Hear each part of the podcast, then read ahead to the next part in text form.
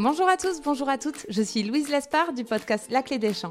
En collaboration avec le Salon international de l'agriculture, je vous propose d'apprendre en 5 minutes chrono une information étonnante sur le monde agricole et les produits qu'on consomme au quotidien. Vous pensez bien les connaître? Eh bien, accrochez-vous, vous risquez d'être surpris. Dans cet épisode, nous vous proposons d'en savoir plus sur la bière. Savez-vous par exemple que 4 Français sur 5 déclarent en consommer ou que son expansion s'est faite en partie grâce à une personnalité politique qu'on connaît tous? Allez, c'est parti pour découvrir cette boisson qui cache bien des secrets et qui, comme tout alcool, est à consommer avec modération bien sûr. On ne peut pas le nier, depuis quelques années, les bières artisanales ont envahi les rayons et se sont invitées à la table des Français. Mais saviez-vous que c'est Barack Obama himself qui a lancé cette mode? Et oui, mesdames et messieurs, en 2011, le président américain a commencé à brasser sa bière au sein même de la Maison Blanche. Il produisait une bière au miel. Et après une pétition signée par plus de 12 000 personnes, ses équipes ont même partagé le processus de brassage et les recettes qu'ils utilisaient. Ça a suscité un grand intérêt pour les amateurs de bière qui ont voulu essayer de brasser la leur chez eux. Mais Barack Obama ne s'est pas arrêté là. Il a souvent souligné l'importance de soutenir les petites entreprises locales, notamment les brasseries artisanales, en tant que moteur de l'économie et de la création d'emplois. Il a ainsi signé une loi visant à réduire la taxe fédérale sur la bière pour les petites brasseries. Cette mesure a permis à ces entreprises de réduire les charges fiscales qui pesaient sur elles et ainsi de favoriser leur développement. En France en tout cas, depuis le lancement de cette mode, le nombre de brasseries n'a cessé d'augmenter puisqu'on comptait 2300 brasseries en 2020 alors qu'elles n'étaient que 580 au début des années 2010. Mais alors quelle est la différence entre les bières artisanales et les bières de grandes marques dont on connaît tous les noms? En fait, la plupart du temps, on parle de bières artisanales lorsqu'elles sont produites par des petites brasseries locales. Ces dernières mettent l'accent sur la qualité en choisissant des maltes et des houblons aux arômes variés. Les brasseurs obtiennent alors une grande diversité de goûts d'une bière à l'autre et même d'une année sur l'autre. A l'inverse, les bières de grandes marques qu'on connaît tous ont standardisé la production pour pouvoir déjà produire à grande échelle et puis surtout pour que le consommateur retrouve toujours le même goût de son breuvage préféré. Mais qu'elle soit artisanale ou produite par une grande marque, il faut toujours quatre grands types d'ingrédients pour confectionner une bière. On va en faire le tour. Alors il y a d'abord les céréales.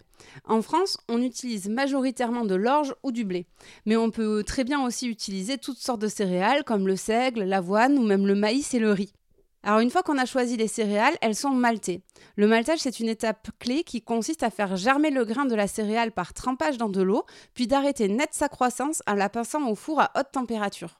On peut chauffer plus ou moins fort ou plus ou moins longtemps les céréales, allant parfois jusqu'à les torréfier.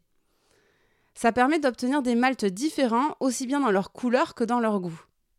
Les brasseries peuvent décider de malter les céréales elles-mêmes, mais c'est un métier à part entière. Certains font donc le choix de faire appel à des malteries pour se fournir et ainsi pour pouvoir se concentrer sur le brassage. Et ensuite, bah, tout le travail du brasseur consiste à associer ces différents maltes ensemble, comme une recette de cuisine finalement, pour obtenir la bière qu'il souhaite. Le choix des céréales et le maltage sont très importants puisqu'ils impactent directement le goût de la bière. Par exemple, les bières blanches sont faites à base de blé qui est très peu malté, d'où la couleur très claire de cette bière. Les blondes, les ambrées et brunes sont elles très souvent faites à base d'orge, et c'est l'intensité du maltage qui fait la différence entre ces trois bières.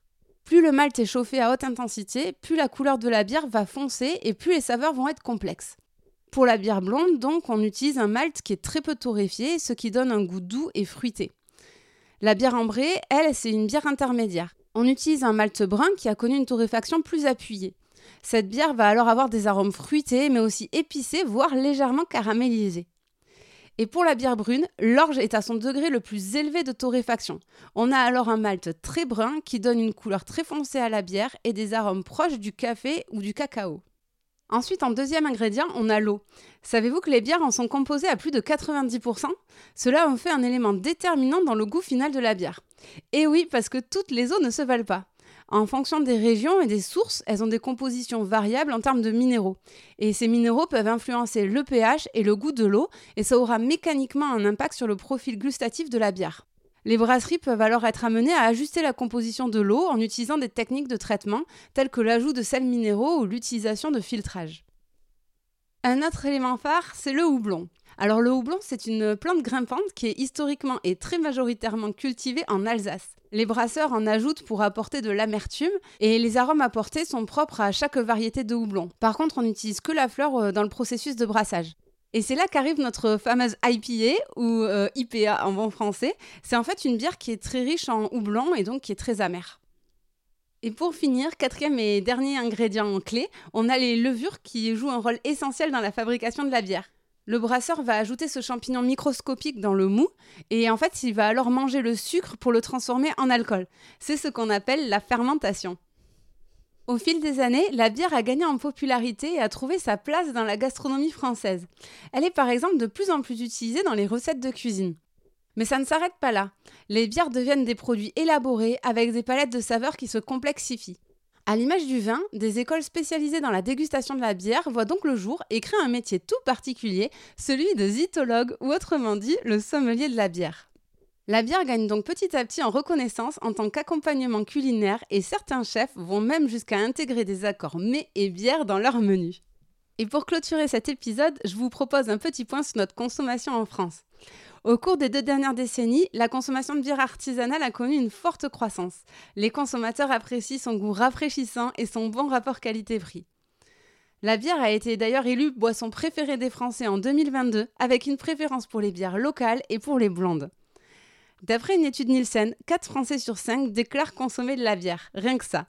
Mais nous sommes loin d'être les premiers consommateurs puisque nous consommons en moyenne 33 litres par habitant et par an contre 129 litres pour les Tchèques par exemple. Mais je rappelle que l'alcool est à consommer avec modération bien sûr. Et voilà, vous savez tout. Merci à tous et rendez-vous très vite pour un nouvel épisode de notre série Agricultivez-vous. Agricultivez-vous est un podcast imaginé et écrit par le Salon international de l'agriculture et par Louise Lespard du podcast La Clé des Champs. Le paysage sonore et la réalisation du podcast sont signés Margot Labarthe du studio de création M'entends-tu.